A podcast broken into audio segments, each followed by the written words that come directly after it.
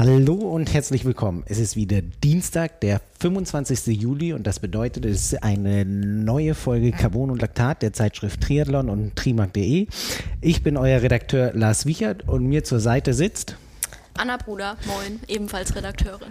Hi Anna, ja schon eine lange Zeit her, dass wir zusammensaßen yes. oder dass wir überhaupt, glaube ich, äh, im Podcast waren, aber äh, die ja, die Redaktion ist hier ziemlich leer aktuell. Urlaubszeit, Urlaubszeit, genau. Urlaubszeit Ferienzeit. Deshalb ähm, sind wir jetzt hier auch mal wieder und wir haben, glaube ich, ein recht interessantes Thema mitgebracht. Aber bevor wir einsteigen, hast du, glaube ich, noch was für uns. Ganz genau. Wir grooven uns so ein bisschen durch, aber erstmal liebe Grüße von unserem heutigen Presenter. Diese Folge wird euch heute präsentiert von Pillar Performance, neu hier bei Carbon und Laktat am Start. Habt ihr vielleicht schon mal gehört? Pillar ist ein australisches Unternehmen, die ähm, ja, stellen Mikronährstoffe im Sport her.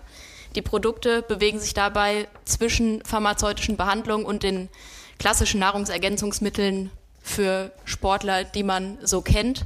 Ich persönlich bin darauf gestoßen durch Jan Frodeno, der das irgendwann mal gepostet hat, dass er das nimmt. Und ich muss schon zugeben, dass ich so ein kleines Instagram-Werbeopfer bin und mir das dann mal angucke, was der so nimmt und denke, dass es ja nicht schlecht sein kann für mich dann. Und habe mir das Triple Magnesium einmal bestellt. Das war irgendwann Anfang des Jahres, glaube ich. Ich habe vorher immer Melatonin genommen, auch relativ regelmäßig und da hat mir der Kollege Simon Müller einmal ins Gewissen geredet, dass ich doch da mal äh, drüber nachdenken möge, ob vielleicht Magnesium eine Alternative sein könnte. Ja. Und seitdem trinke ich das jeden Abend zusammen mit dem Immunsupport-Produkt ebenfalls von Pillar, seit ich ein paar Mal gehäuft krank war. Seit ich das nehme, weiß tatsächlich nicht.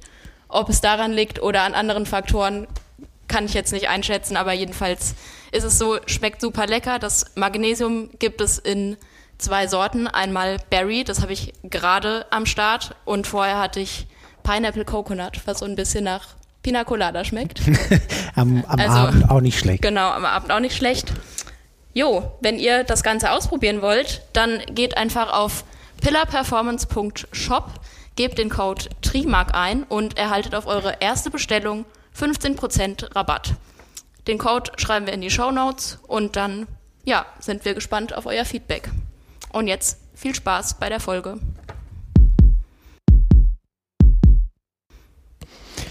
Jo, Anna, wir haben ein bisschen was mitgebracht und zwar so eigentlich so die qualifizierten Listen der Profis oder genau. die Startliste der Profis für Nizza. Der Qualifikationszeitraum ist ja jetzt am vergangenen Wochenende geschlossen worden. Äh, das letzte Rennen für die Männer fand statt mit dem Ironman Lake Placid. Ja. Auch nochmal ähm, ja, mit ein paar Sportlern oder ein paar Triathleten, die auf jeden Fall da nochmal die Hoffnung hatten, sich eventuell den letzten von beiden Profi-Slots zu sichern.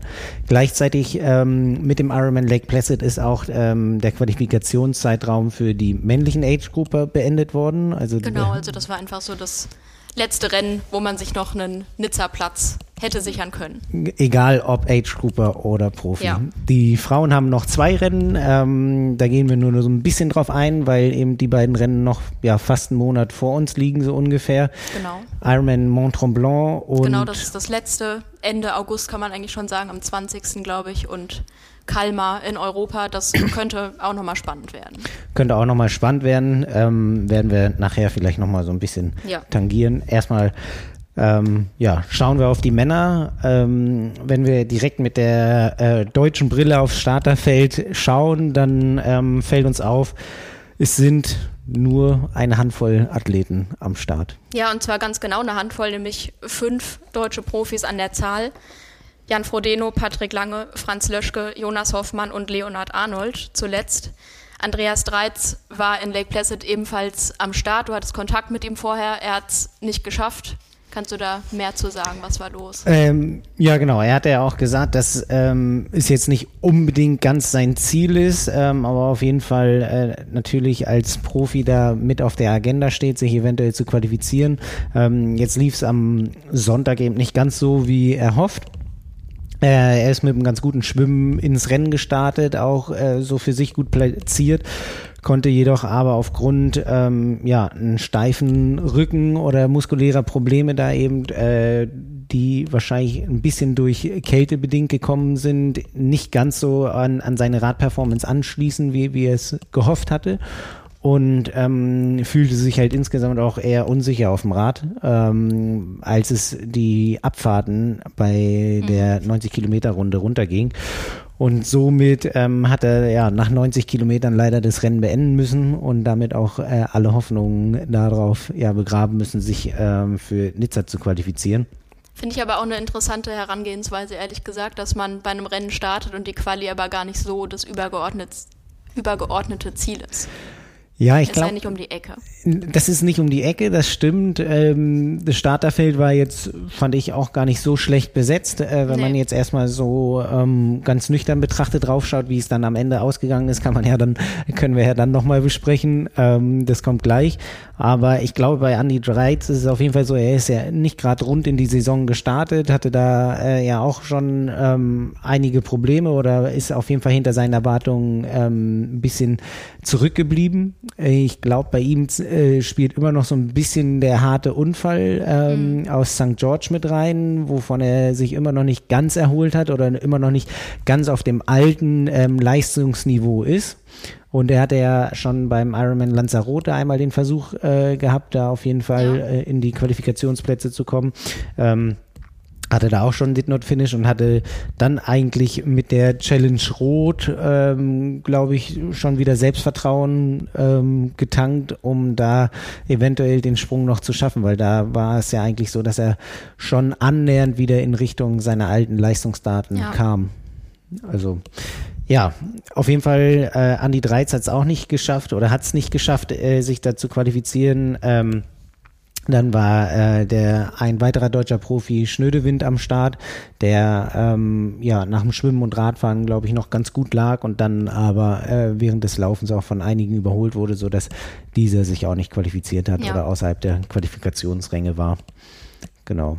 Ähm, das war jetzt aber wieder eins der Rennen, wo man nicht unbedingt gewinnen musste, um sich zu qualifizieren. Joe Skipper hat gewonnen, das Ergebnis ist bekannt. Der ist aber, glaube ich, mittlerweile dreimal qualifiziert oder so. Ja. Und äh, ja, kommt dann eben niemandem mit den Slots in die Quere. Ja, mit Joe Skipper finde ich es ganz interessant. Er hat sich ja über das Ironman-Rennen in Wales aus dem letzten Jahr qualifiziert. Ähm, das hat er, glaube ich, auch noch knapp vor Hawaii gemacht. Damals ähm, vor Boris Stein gewonnen. Und dann, ja, wie du sagst, ich glaube, es waren zwei oder drei Ironman-Rennen, die er dann noch im Nachgang gemacht hat. Ironman Arizona hat er zum Beispiel gewonnen, dann ähm, jetzt in Lake Placid. Und ähm, bei ihm war es gar nicht so klar, ob er überhaupt jetzt noch in Lake Placid startet oder nicht. Ähm, wollte aber auf jeden Fall auch nochmal irgendwie ein gutes Rennen haben und hat sich dann dafür entschieden. Äh, wer so die Zielaufnahmen gesehen hat von, ähm, von ihm, der äh, weiß, glaube ich, was das für ein anstrengender Tag war. Er selber ähm, hat auch gesagt, dass er da irgendwie keinen richtigen ähm, Abstand zum ähm, hinter ihm laufenden Ben Hoffman hatte und äh, eigentlich ein ziemlich gutes Gefühl so ja im, im Anfangsteil vom Marathon ähm, gespürt hat. Und dann war es aber so, als er so den ersten Mal ähm, Ben Hoffmann dann irgendwie beim Wendepunkt oder so ins Auge blicken konnte ähm, und die Zeit dann doch geringer war, als er gedacht hat, was so der Abstand ist. Da war er dann doch schon ein bisschen verwundert und wusste, dass es äh, ein anstrengender Tag hinten raus wird. Und ähm, ja, so sah es bei ihm ungefähr aus. Also er hat es gerade noch geschafft, das Zielband in die Hände zu nehmen genau. und sich ein Lächeln abzurengen. Ja, das Lächeln war nicht mehr ganz so da und äh, dann ging es direkt äh, rüber ähm, zum Interview. Genau, aber wie du gesagt hast, ähm, eben auch wieder ein Rennen. Davon gab es jetzt in letzter Zeit häufiger mal Rennen, wo man eben nicht den ersten oder zweiten Platz belegen musste als Profi, sondern dass eben da schon äh, häufiger schon qualifizierte Profis am Start waren. Ähm, hier jetzt die Besonderheit, ähm, dass zum Beispiel Ben Hoffman, der Zweiter wurde, und ähm, Josh Amberger auf Platz 4. Beides Profis sind, die den Platz dann nicht angenommen haben. Ja, also ja ein ähnliches Spiel wie bei den Age-Groupern, was wir so gesehen haben bei den, bei den letzten Rennen. ja, mit George Amberger hattest du auch Kontakt, was so seine Gründe sind. Das hat mich ehrlich gesagt sehr überrascht. Da bin ich fest von ausgegangen, dass er den annimmt, weil das irgendwie so den Eindruck machte, dass er dahin fliegt, um sich eben zu qualifizieren. Ja, die Entscheidung hat mich sehr überrascht. Mich hat es ehrlich gesagt auch ziemlich überrascht, weil es wirkte so, äh, eben, ich teile da komplett deine Meinung, ähm, dass man gedacht hat, so, hier in Hamburg hat er es nicht geschafft, ähm, da sah es schon so aus, als ob er da auf jeden Fall den, den Willen hat, sich zu qualifizieren. Und wenn man dann als Australier, ja, der eigentlich von allem anderen extrem weit weg ist, ja. auch, auch wenn er jetzt in, ähm, während der Saison äh, mit seiner Frau Ashley Gentle halt schon in Andorra lebt und da äh, eher kürzere Wege hat, ist Lake Placid natürlich auch nicht um die Ecke. Ja. Ähm, er selber hat auch ähm, gesagt, dass eben der finanzielle Aufwand für australische Athleten so immens hoch ist, äh, was sich ja. Amerikaner und Europäer überhaupt nicht vorstellen können.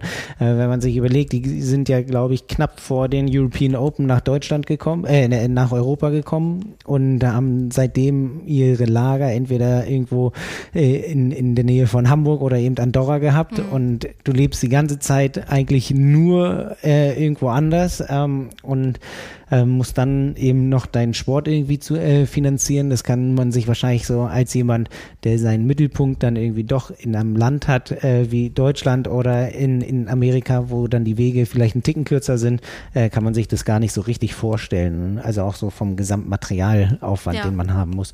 Ähm, ja, aber er selber, ähm, ich hatte ihn dann kontaktiert oder wir hatten Kontakt und dann hat er selber gesagt, äh, selbst gesagt, dass er ähm, ja, sich gegen den Slot entschieden hat. Ähm, sein letztes Jahr hat er einen sehr hohen Aufwand betrieben, auch einen extrem hohen finanziellen Aufwand gestemmt ähm, für den Start auf Hawaii. Da wurde er drei, 24. 24. Und er meinte halt, ja, wenn, wenn der 24. Platz sein Leistungsniveau ist oder war, dann ähm, würde das dieses Jahr eher nicht machen, weil zum gleichen Zeitpunkt, am gleichen Wochenende wie Nizza ist die Hochzeit äh, vom Freund. Und ähm, dann genießt er doch lieber andere Sachen, als da nochmal so viel Input äh, und finanziellen äh, Aufwand zu machen, um bei einer WM zu starten, äh, die aus seiner Sicht nicht den Flair hat wie Hawaii. Ja. Also er hat auch gesagt, ähm, Hawaii hat einen eigenen Flair, den bringt Nizza für ihn nicht rüber. Und ähm, auch diese ganze Thematik mit ähm, den Slotvergaben bei den Age-Groupern, dass ähm, Plätze 30 und schlechter die ähm, Slots kriegen und außerdem diese ähm, genderdifferenzierte äh, Weltmeisterschaft will er nicht unterstützen und deshalb äh, ist er da dieses Jahr auf jeden Fall nicht dabei.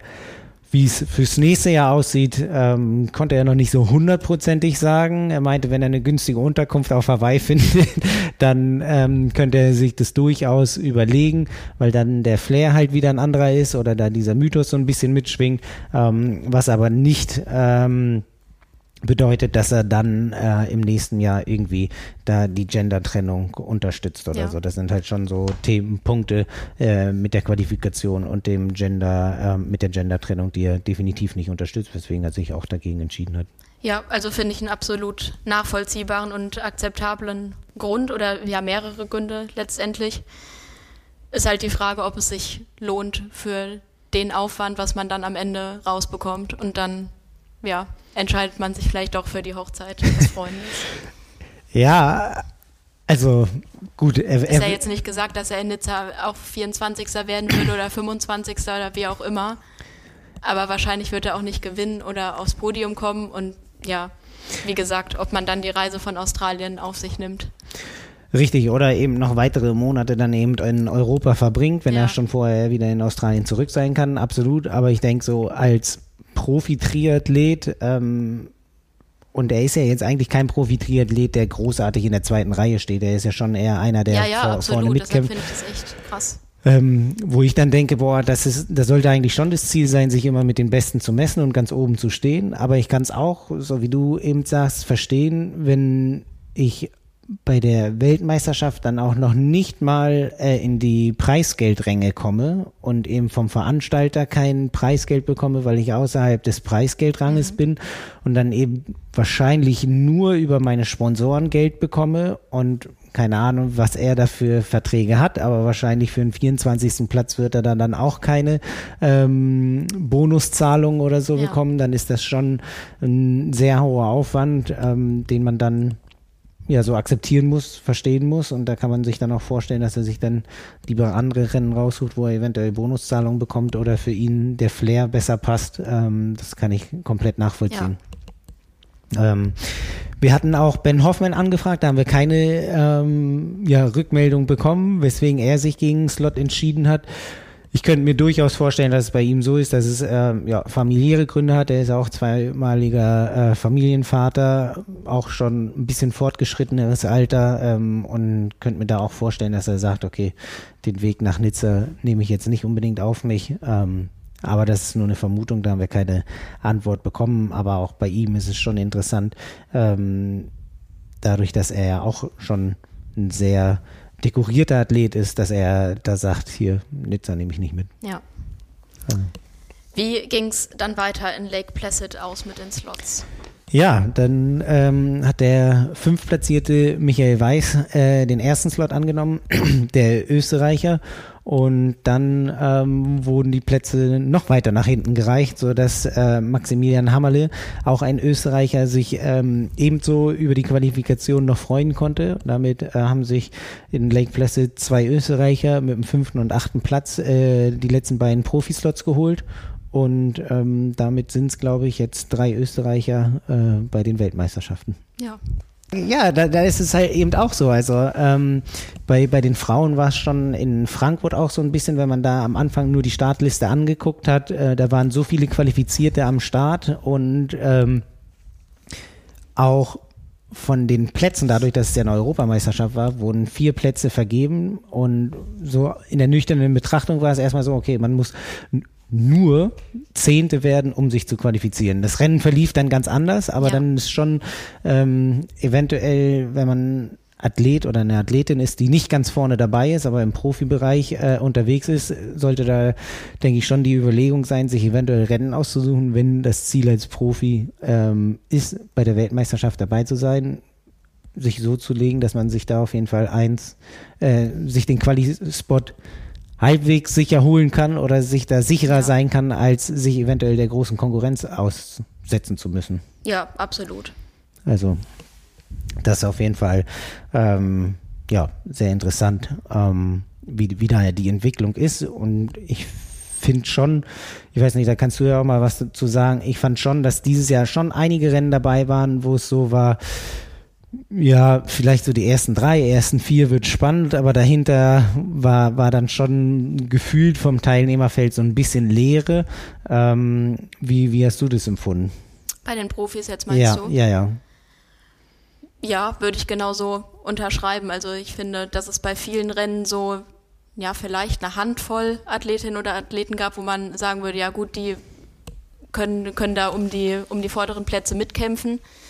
Meistens war es dann auch so, aber durch die Slot-Thematik, die, dass eben gefühlt auch alle schon qualifiziert waren, ist es dann sehr, sehr weit runtergereicht worden und bei den Age-Gruppern ja nicht anders. Ja, ich, für mich, oder ich fand es auch komisch, dass man so den Eindruck hatte, dass so viele schon qualifiziert waren. Also ja. am Ende war es dann doch so, dass man dann ähm, gerade bei den Männern ähm, sind ja Namen wie Florian Angert oder Alistair Brownlee, der ja gefühlt auf jeder Ironman Langdistanz Startliste stand, äh, die irgendwie veröffentlicht wurde.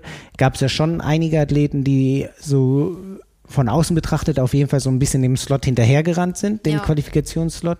Ähm, dennoch hatte man so den Eindruck, dass viele, die am Start sind, einfach schon qualifiziert sind. Ja. Also äh, ohne dass es gefühlt mehr Rennen waren oder mehr Plätze für die Profis ähm, in, in Nizza im Gegensatz zu Hawaii sind. Also das war dann irgendwie so ein etwas merkwürdiges Gefühl. Aber so wie du gesagt hast, ähm, mit ähm, Joe Skipper zum Beispiel, oder auch Matthew ähm, Hansen waren zum Beispiel zwei Athleten, die auch letztes Jahr relativ früh ihre Qualifikation geholt haben. Ähm, und dadurch äh, waren sie schon für dieses Jahr sicher durch. Ja, und also zum Beispiel bei Florian Angert bei dem würde man auch auf jeden Fall ja davon ausgehen, dass er qualifiziert ist. Der hatte vielleicht einfach Pech in seinen Rennen, die er sich eben ausgesucht hat, dass es da nicht perfekt lief und da eben dann Leute schneller waren, die eben auch noch einen Slot gebraucht haben. Ja, das ist dann ärgerlich, aber er hat ja jetzt mit den PTO-Rennen die Chance, da auf jeden Fall aus finanzieller Sicht nicht ins Hintertreffen zu geraten.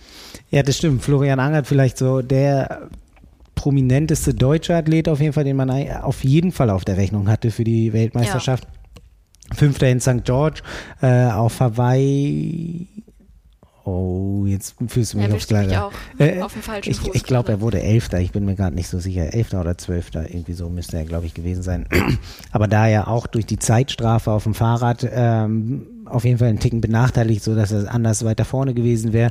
Ähm, Genau, war, ist ein Athlet, wo, wo ich auch gedacht habe, der ist auf jeden Fall qualifiziert. In Hamburg äh, lief es nicht ganz so rund. Äh, da wurde er eben äh, auch nur Elfter ähm, und insgesamt diese Saison verlief ja, glaube ich, noch überhaupt nicht so für ihn. Also er hat mit dem Ironman Hamburg hat er drei Rennen gemacht. Ähm, Gran Canaria wurde er Zwölfter, bei den European Open wurde er 15. Ich glaube, das ist nicht so ganz so, wo er sich überhaupt sieht. Nee, bestimmt Und nicht. Ähm, so wirkte es auch, dass er da insgesamt selber so ein bisschen gesagt hat, okay, erste Saisonhälfte hake ich komplett ab.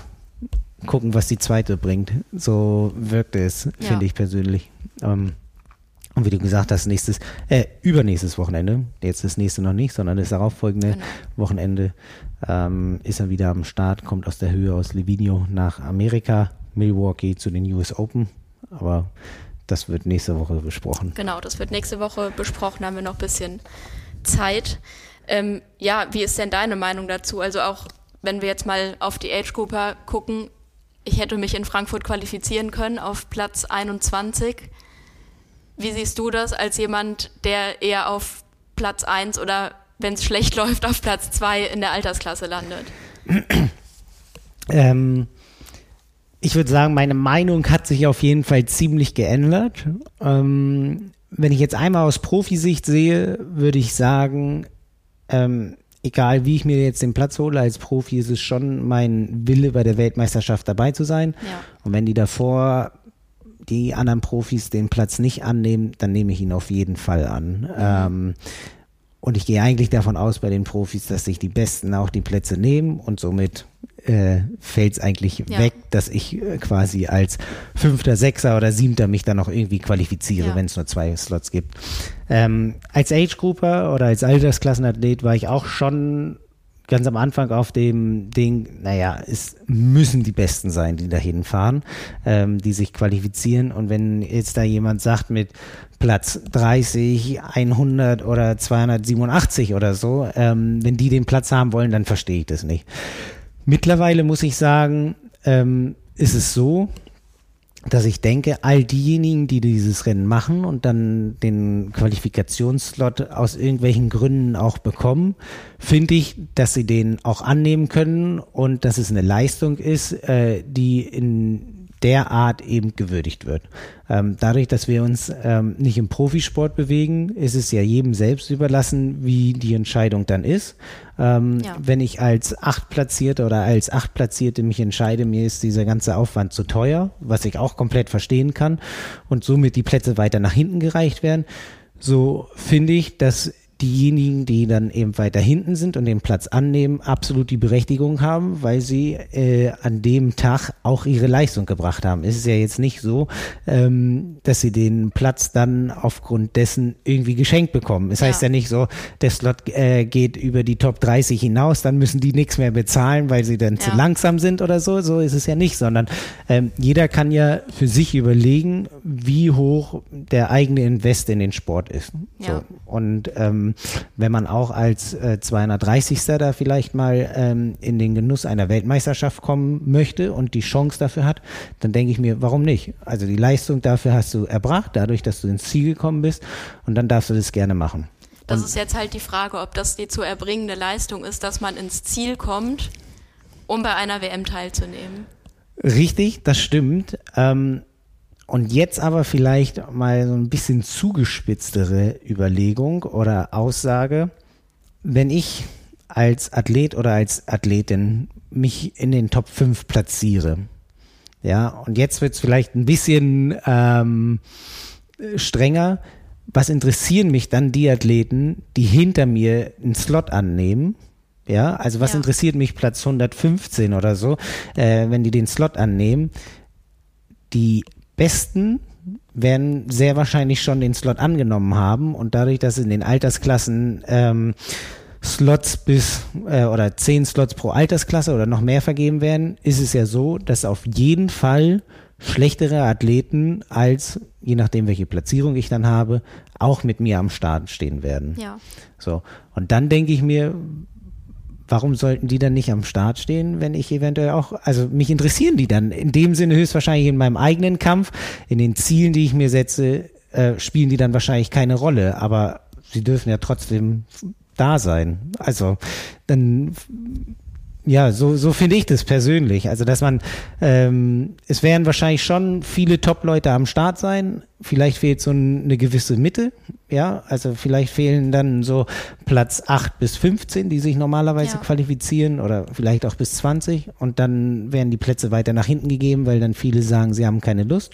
Und dann sagt derjenige auf Platz 180, oh, zum Glück habe ich mich qualifiziert, ja. so ungefähr. Ja. Aber ob, ob das jetzt Platz 25, Platz 15 oder Platz 180 ist, interessiert diejenigen, die auf Platz 1 und 2 oder das Ziel haben, in die Top 10 zu kommen, spielt es ja keine Rolle. Ja, würde ich, würde ich zum Teil zustimmen, habe ich auch gerade eben schon gedacht, wenn ich jetzt gewinnen würde, meine Altersklasse oder Platz 3 oder wie auch immer, dann kann es mir herzlich egal sein, wer da hinter mir ins Ziel kommt und also die sind ja dann überall hinter mir, die Personen. Gleichzeitig fehlen vielleicht auch Konkurrenten und Konkurrentinnen, die früher da waren, also vor der ganzen Thematik oder sagen wir mal 2019 und früher musstest du als Frau ja deine Altersklasse gewinnen oder vielleicht zweite und wenn es richtig gut läuft, reicht vielleicht auch ein dritter Platz, je nachdem. Und die haben eigentlich alle angenommen. Oder vielleicht ging es mal bis Platz fünf durch, wie auch immer. Aber du konntest dir ja sicher sein, dass dann nur die absoluten, die auf deinem Level sind, ja dann letzten Endes, dass die mit dir da an der Startlinie stehen und da um einen WM-Titel gekämpft wird. Da, da stimme ich dir absolut zu, das stimmt. So, also und ich, würd mir, ich würde mir die Frage stellen, inwiefern dann, ohne jemandem zu nahe treten zu wollen, aber schlechte Age-Grupper, zu denen ich mich dann auch zählen würde in Kona, inwiefern die auch so eine Renndynamik verändern können. Also wenn ich einfach eine halbe Stunde nach allen anderen aus dem Wasser komme schon und da irgendwie auf dem Rad hinterherfahre und vielleicht auch irgendwo eine Blockade darstelle. Das wäre halt so meine Frage, ob das so ist ähm, und ob man vielleicht genervt ist dann. Ich glaube, es kommt so ein bisschen drauf an, wie die, also wenn es wie es wie in Kona ist, wo die einzelnen Altersklassen starten ähm, als Gruppen und eben kein ähm, Rolling Start ist, so kann es natürlich sein, dass du für die darauffolgende Altersgruppe ein kleines Hindernis darstellst, aber ob du jetzt da eben 30. in deiner Altersklasse geworden bist, ja, oder nur mal angenommen, du wurdest Zehnte und dann kommt von hinten trotzdem immer noch eine Überbikerin oder ein Überbiker. Ja, stimmt, ja. So ähm, ist da, glaube ich, immer so ein gewisser Rahmen, wo eben die darauffolgenden Altersklassen schon mit äh, den vor ihnen fahrenden irgendwie in Berührung kommen. Aber ich glaube nicht, dass es so schlimm ist, dass da eine großartige Behinderung stattfindet. Ja. Also da ist es, glaube ich, schon eher so, dass man in seinem eigenen Feld so eine kleine Behinderung oder, oder ähm, aufhaltende Person sein kann, aber das finde ich nicht ganz so schlimm. Ähm, aber ich gebe dir recht, gerade bei den Frauen ist es natürlich äh, schon ein sehr großer Unterschied zu den Jahren davor, wenn ja. man das betrachtet. Also wenn man ja, eben seine Altersklasse gewinnen musste, um überhaupt irgendwie sich zu qualifizieren. Und jetzt reicht vielleicht, je nachdem, in welcher Altersklasse man unterwegs ist, ähm, das ganz einfache Finish, äh, obwohl man dann eventuell Letzte in seiner Altersklasse geworden ist, weil nur fünf am Start waren oder so und dann zwischen der besten und der letzten drei Stunden liegen oder so. Das, ja, ist dann, glaube ich, so im Altersklassensport. Ja. Aber wenn wir ähm, auf manche andere Alters, äh, auf andere Sportarten gucken, dann ist es auch so, dass da ähm, ja eben im Age Group Altersklassen Masters Bereich sind die Weltmeisterschaften dann so außerhalb des Profitums oder des Hochleistungssports. Ja. Und ähm, dann finde ich es eher schön, dass vielleicht einige in den Genuss kommen, die sonst nicht in den Genuss kommen.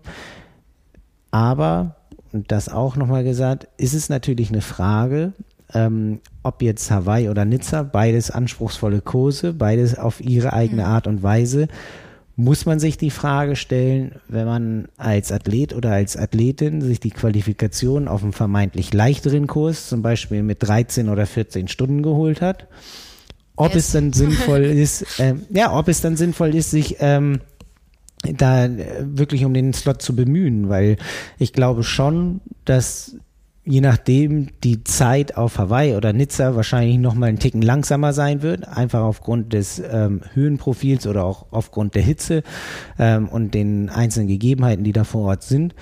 Und dann ist es ja wiederum die Frage, ob man den Cut-Off schafft oder nicht.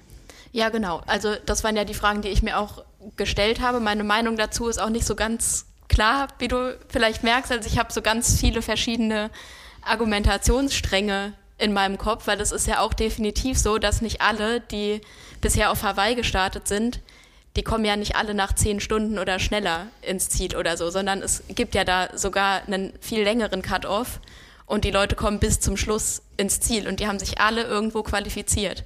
Und vielleicht ist es dann auch so wie nach dem Abitur oder so, dass dann im Job niemand mehr nach deinem Abi-Zeugnis fragt oder nach deinem Abi-Durchschnitt oder so, außer vielleicht mal aus Interesse, aber es interessiert eigentlich niemanden mehr. Und so könnte es auch mit der Qualifikation sein. Von daher, also ich verurteile niemanden, der auf Platz 200 diesen Slot annimmt, weil er hat ihn ja angeboten bekommen oder sie. Ja. Und dann ist das halt so. Und dann kann man niemandem einen Vorwurf machen, wenn man dann sagt, ja gut, wenn sonst niemand will, dann nehme ich den halt. Ich kann mir das leisten und wollte schon immer mal nach Hawaii oder Nizza. Wieso denn nicht? Und kann da irgendwie die Atmosphäre mitnehmen. Ich habe es für mich halt so entschieden, aus den Gründen, die du gerade gesagt hast, dass ich einfach viel zu viel Respekt noch davor habe und null einschätzen kann, wie dieser Renntag für mich verlaufen würde. Und deshalb mal gucken. Aber die Vorstellung, dass ich vielleicht auch in den kommenden Jahren nicht mehr gewinnen muss, meine Altersklasse, was definitiv nicht passieren wird, die finde ich eigentlich ganz geil. Ja. Ähm, ich, ich glaube, ich habe auch mehrere Argumentationsstränge und kann das, ich kann ähm, viele Seiten und auch beide Seiten nachvollziehen. Ähm, bin selber ein Befürworter davon, das eventuell wieder einen Ticken kleiner zu machen. Das und, auf jeden Fall, ähm, aber auch, auch, aus vielen, vielen anderen Gründen. Genau, aus, aus vielen, vielen anderen Gründen. und einfach überfüllte Strecken. Genau. Das ist mega nervig. Dass man beides wieder zusammenzieht und so, aber das sind alles andere Gründe. Und da kommt aber dann wieder mit dazu, dass wenn man es kleiner macht, eben auch einfach wieder der Anreiz oder was heißt der Anreiz, aber dann eben diese ganze Slotvergabe wahrscheinlich so weit eingedämpft wird, dass höchstwahrscheinlich wieder nur die ja. stärkeren Athleten annehmen. Und dann ist es aber auch wieder so, dass dann die Argumentation kommt, so, naja, aber dann muss ich in meiner Altersklasse ja, unter neun Stunden sein und hier und da. Und dann gibt's dann halt auch wieder diese Argumentationsweise, boah, dann muss ich viel, viel zu viel machen, um das zu erreichen. Und ähm, das liegt außer Reichweite eines normalen Altersklassenathleten. Kann ich auch absolut verstehen. Ähm, Gerade wenn man so die Zeitenentwicklung in den letzten Jahren anguckt, ist es, glaube ich, schon nochmal ein ordentlicher Sprung gewesen. Ja. In einigen Altersklassen. Und ähm, von daher finde ich das eigentlich so schon ganz nett, dass äh, auch alle sagen können, okay, ich möchte den Platz haben, aber ich finde es auch mit so einer gewissen, ja, ähm, ja, Fluktuation an, an Plätzen, dass einfach so ja, ist hier, nehmt die Plätze ja. und dass immer mehr Plätze werden, wie das zum Beispiel dann auf einmal für ähm, man muss sich das ja jetzt nur gerade angucken, wie dieser Qualifikationszeitraum für die Age-Gruppe aussieht. Jetzt in Lake Placid gab es, glaube ich, noch 70 Plätze für die Männer, 60 oder 70 Plätze gab es für die Männer. Damit wurde der äh, Qualifikationszeitraum geschlossen. Das nächste Ironman-Rennen für die Männer ist Tallinn und da gibt es für alle Altersklassen 15 Plätze. Ja, also, das ist nichts. Genau, das ist nichts. Das heißt, wenn du dich fürs nächste Jahr qualifizieren willst, musst du auch wieder Erster oder Zweiter mindestens ja. werden. Und ähm, das finde ich steht einfach überhaupt nicht im Verhältnis. Also auch wenn man sich so die die ganzen letzten Rennen dann anguckt, ich glaube in Frankfurt gab es 100 Plätze für die Männer. Also das mhm. ist dann wirklich so, dass da schon ja zu viele sind. Also dann ist ja schon fast klar, dass die Plätze einfach weit nach hinten gereicht ja. werden. Wenn es ähm, eben wie früher, gut, da gab es noch die Frauenplätze mit in den 50 Quali-Slots mit dazu. Also lass es ungefähr ähm, 40 Männerplätze gewesen sein, die vergeben worden sind. Ähm, wenn man daran festhält und dann zum Beispiel in der Altersklasse eigentlich ähm, ja vier Plätze vergeben werden und die ersten 20 sagen nein und dann gibt es aber nur noch vier Plätze, die weiter nach hinten gegeben werden. Ich glaube, das ist so ein ganz anderes Verhältnis, als wenn man ja, einfach voll. schon zehn Plätze für eine Altersklasse hat. Dann ist ja die Wahrscheinlichkeit, dass es bis Platz 200 zurückgeht, so viel höher ja. als mit, mit einer geringen Anzahl. Deshalb ja, muss da, glaube ich, ein besseres Gleichgewicht geschaffen werden. Noch ein letzter Gedanke von meiner Seite dazu, bevor wir uns hier in Rage reden, ähm, was mich in Frankfurt so ein bisschen, weiß nicht, gestört hat vielleicht, oder auf jeden Fall sehr gewundert und irritiert hat, ist, dass mein Name als Fünfter oder Sechster aufgerufen wurde, weil eben sonst niemand da war. Und das finde ich halt so schwierig, dass, wie du gesagt hast, diese Mitte fehlt irgendwie. Platz 1, 2, 3 ist vielleicht da, ist schon qualifiziert, nimmt nicht an, nimmt vielleicht auch an und dann geht es halt direkt runter und das finde ich irgendwie blöd, aber man kann halt auch niemanden zwingen, dass er, dass er da hinkommt und äh, seinen Platz annimmt. Ich glaube in Frankfurt Platz 8 oder 10 oder so. Ich glaube in Frankfurt war ja auch nochmal irgendwie die Ausnahme, dass ihr euch vorher eingescannt habt und ja, somit genau. wusste man, wer da ist und ja. wer nicht. Ähm, hat vielleicht so diesen eigentlich smart, weil es ein bisschen zusammengerafft wird und weil man halt nicht 800 Namen aufruft, die sowieso gar nicht anwesend sind. Richtig, bleibt so ein bisschen dieser doofe Moment, ähm, ja. Ist Oder noch irgendjemand hier? Ist noch irgendjemand hier, der bleibt weg, aber dennoch, wenn du weißt, dass du irgendwie keine Ahnung, 30. oder so geworden bist und dann werden die ersten beiden vorgelesen und dann schon, kommt schon direkt dein Name, dann weißt du natürlich so, uh, da haben viele abgesagt, ja. ob ich da jetzt den Platz annehmen möchte oder nicht. Ja, ähm, definitiv, glaube ich, eine Diskussion, die in beide Richtungen geführt werden kann. Ich kann auch beide Seiten verstehen. Ich kann einmal die Seite verstehen, die sagen, ähm, sie möchten, dass nur die Besten da sind. Ähm, und ich glaube, dass egal ob es in Nizza oder Hawaii stattfindet, werden immer noch ein Großteil der besten Athleten oder Athletinnen vor Ort sein. Da ja, bin ich mir ziemlich ich sicher. Ähm, es wird halt wirklich nur so die starke Mitte oder ein Großteil der starken Mitte, glaube ich, fehlen, ähm, so wie es aussieht.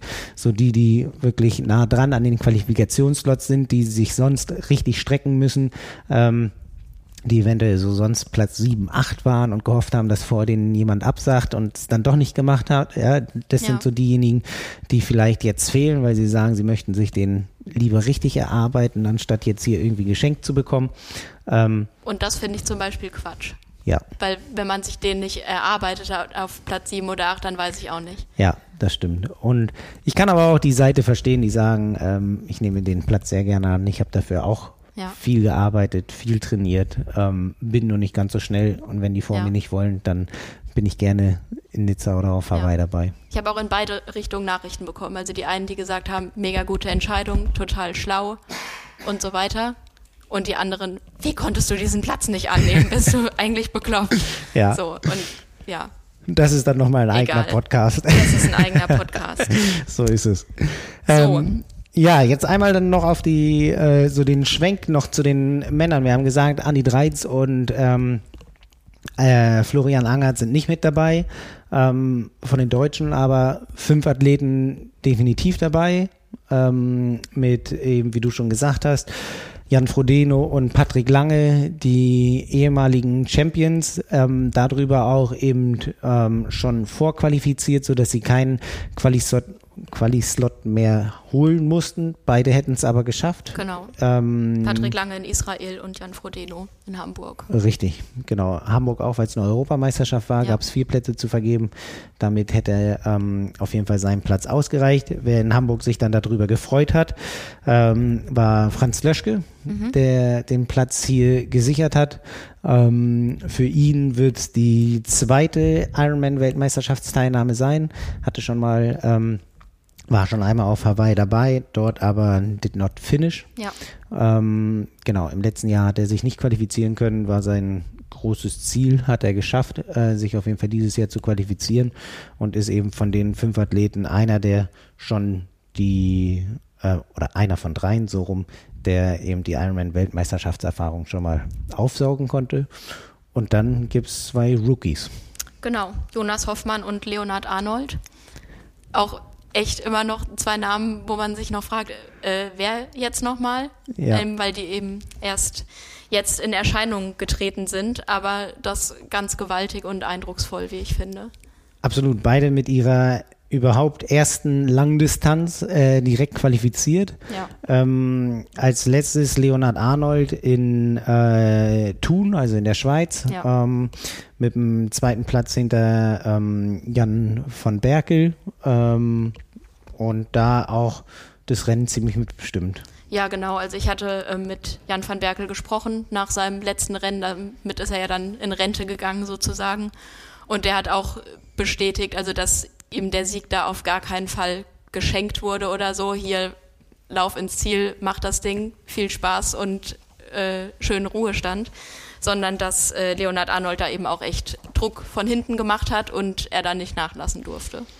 Ja, bei Leonard Arnold war er auf jeden Fall auch ähm, das Lustige, dass er einmal mit dem Fahrrad seiner Freundin unterwegs war, ja. weil er vorher einen Unfall hatte und dann äh, überhaupt ähm, ja dieses Selbstvertrauen ähm, hatte Jan van Berkel eben in seinem Wohnzimmer da anzugreifen ja. ähm, und auch dann in Führung zu sein. Ähm, ebenso erleichtert war er, als er dann im Ziel war ja. und äh, als Zweitplatzierter da eben die Qualifikation annehmen konnte. Ähm, Vielleicht auch durch so eine gewisse Lockerheit. Also er hat ja null damit gerechnet, ist ohne Erwartung in das Rennen gegangen sicherlich auch schlau. Also wenn man mit einem fremden, ja, ist ja dann ein fremdes Fahrrad, was zwei Nummern zu, zu klein ist, an den Start geht, da würde ich mir auch nicht allzu viel vornehmen, sondern das Ding vernünftig ins Ziel bringen und dass dann sowas bei rauskommt, ist halt mega cool. Und vielleicht gerade ein Schlüssel. Äh, gerade auch bei der ersten Langdistanz heißt es ja häufig, man soll sich nicht unbedingt Ziele setzen, sondern Langdistanz ja. hat die eigenen Gesetze, ähm, also absolut richtig gemacht. Äh, jemand, der mit einem ähnlichen Stärkenprofil kommt, auf jeden Fall ähm, beim Laufen hinten raus, ist Jonas Hoffmann, der hat seine Qualifikation in Nizza geholt, ähm, fast auf dem gleichen Kurs wie die Weltmeisterschaft stattfinden wird. Ähm, auch jemand, der so noch nicht ganz ja auf dem Schirm vieler Zuhörer oder Zuschauer ist, ähm, war auch seine allererste Langdistanz ähm, und hat den ähm, dritten Platz gesichert in Nizza vor Cameron Worth. Ähm, also auch jemand, den er da auf der auf dem Marathon dann noch abgefangen hat, so dass er sich da den Podiumsplatz und auch ähm, den äh, Qualifikationsslot geholt hat. Ähm, bei Jonas Hoffmann ist es so, dass er dieses Jahr beide Weltmeisterschaften mitmacht. Also der hat sich zum Beispiel auch schon für Lati qualifiziert am 27.8. und dann gut drei Wochen später findet die Weltmeisterschaft eben in Nizza statt. Eigentlich eine optimale Vorbereitung, also kann man auf jeden Fall so machen. Genau, also andersrum wäre es schlechter ja. mit der Langdistanz ja, und dann definitiv. der Mitteldistanz. Also richtig gut. Aber finde ich auf jeden Fall ein Ausrufezeichen. Also erstmal, dass man sagt, okay, ich mache in Nizza meine erste Langdistanz. Also ist ja echt eine krasse Radstrecke und dann einfach mal Dritter zu werden. Also da, ich glaube schon, dass die Profikollegen ihn auf jeden Fall auf dem Schirm haben werden. Ja, ich glaube. Wenn man sich da qualifiziert, dann scheint der Kurs ihm ja definitiv zu liegen. Das stimmt. Ähm, wenn man sich so ein bisschen ähm, Leonard Arnold und Jonas Hoffmann anguckt, ähm, würde ich sagen, dass äh, Leonard Arnold so von der Stärke auf jeden Fall noch der bessere Radfahrer ist. Wenn man sich so einmal Quervergleich alles Mögliche anguckt. Mhm. Ähm, da hat Leonard Arnold, glaube ich, auf jeden Fall die besseren Karten, aber beim Laufen liegen sie dann schon sehr eng beisammen. Also beide haben eine extreme Laufstärke. Wenn man zum Beispiel bei Jonas Hoffmann ähm, die Marathon persönliche Bestzeit anguckt von zwei Stunden 25, ist das schon erstmal eine Aussage, wenn man nicht ähm, aus dem äh, oder wenn man kein reiner Läufer ist. Ähm, und äh, die Bestzeit, so die ich von ähm, Leonard Arnold gefunden habe, wäre zum Beispiel beim Halbmarathon eine 1,07. Ja. Und über, über 10 Kilometer liegen sie auch relativ eng beisammen. Da ist Jonas Hoffmann bei 30,11 und äh, Leonard Arnold ungefähr knapp unter 31. Also liegen sie auch schon eng beisammen. Die 30er-Marke haben sie noch nicht geknackt. Ich glaube, Simon Müller äh, war auch knapp da dran, ne, an der 30er-Marke. Arbeitet dran. Gearbeitet dran, genau. Das ist so die Schallmauer.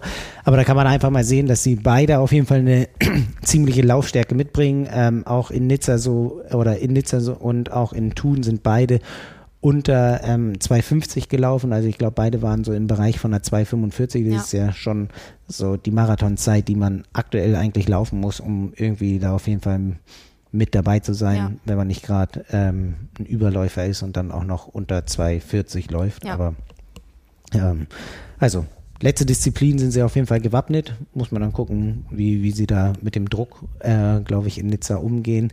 Wird für auch da glaube ich fast, dass sie sich gar keinen Druck machen. Zweite, zweite Langdistanz äh, Weltmeisterschaft, ja. also ähm, ja, aber kann auch gut sein, dass sie es einfach so als ähm, gute Sachen mitnehmen. Also ich glaube, dass der Druck eher auf anderen lastet und man da relativ befreit rangehen kann. Das stimmt. Wenn man sich die Deutschen anguckt, dann äh, sollte da der Druck auf jeden Fall auf zwei anderen liegen. Ja. Ähm, und äh, liebe Grüße. Li liebe Grüße nach Andorra ähm, und äh, ja.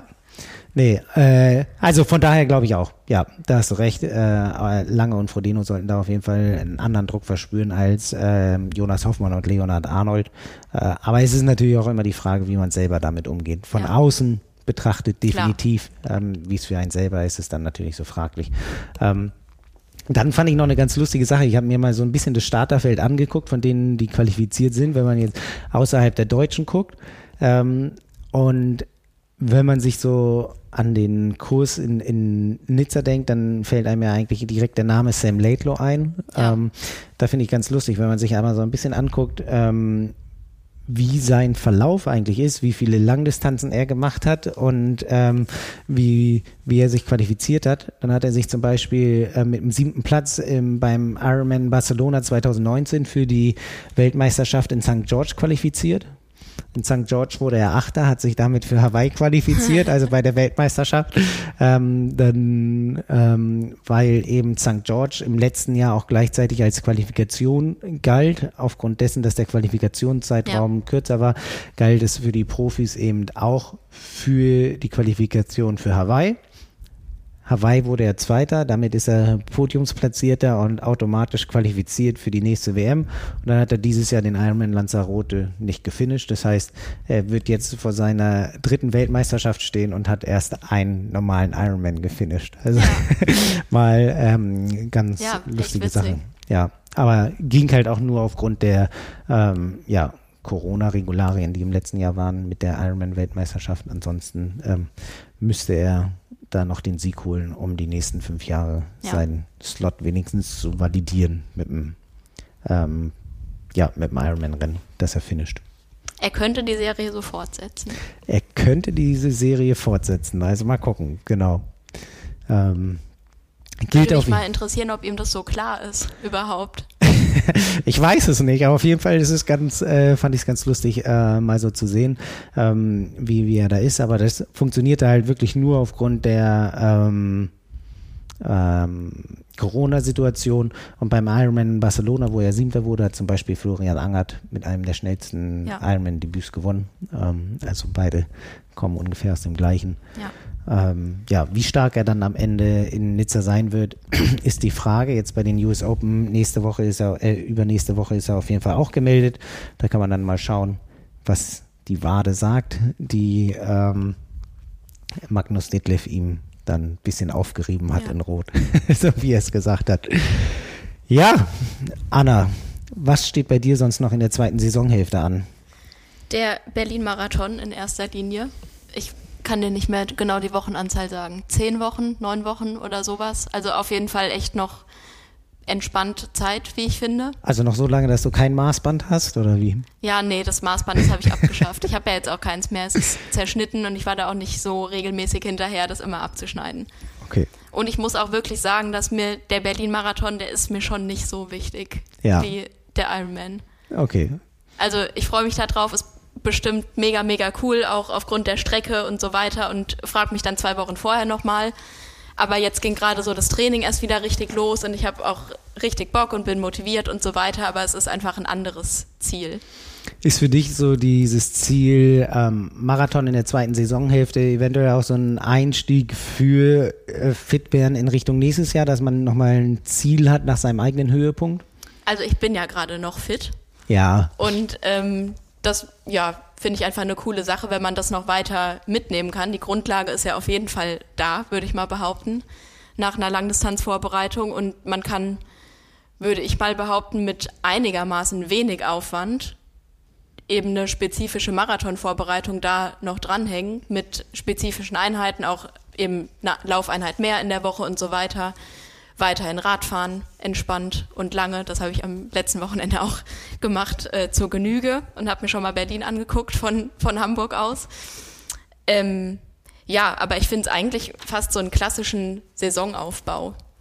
Ja, ja. Oder einer, der sich anbietet, dass man nach einem Triathlon Mitte des Jahres, da ist ja noch wahnsinnig viel Zeit übrig, ich trainiere auch echt gerne ohne Trainingsplan. Da mache dann auch einfach Sport und das, worauf ich Lust habe, aber nicht so lange. Also da reichen ein bis zwei Monate oder so, wo ich einfach nach Lust und Laune ja. Fahrrad fahre, eher weniger schwimme und laufe und das behalte ich aber alles so bei. Also zweimal die Woche schwimmen, so viel Rad wie noch irgendwie vertretbar ist. ja. Und äh, genau, strukturiertes Lauftraining. Und hattest du gar nicht so irgendwie auch mentalen Loch nach Frankfurt, wo du Doch. gedacht hast, so, uff. Ja, das auf jeden Fall, aber der Berlin-Marathon holt mich da so ein bisschen raus auch. Okay, also ist ein gut gesetztes Ziel. Ja, ja. definitiv. Also mental war ich im Keller, ehrlich gesagt, um es mal so drastisch auszudrücken. Und dann hatte ich auch erstmal keinen Bock. Aber das hat nur zwei Wochen angehalten. Also ich glaube, das ist auch ganz okay. Und dann hilft mir dieses Ziel, was ja auch ein großes ist, also es ist ja immer noch ein Marathon und eine Herausforderung, das brauche ich auf jeden Fall. Ja, und bin da guter Dinge, dass mich das durch die nächsten Wochen bringen wird. Na, nicht schlecht. Egal, was dabei rauskommt.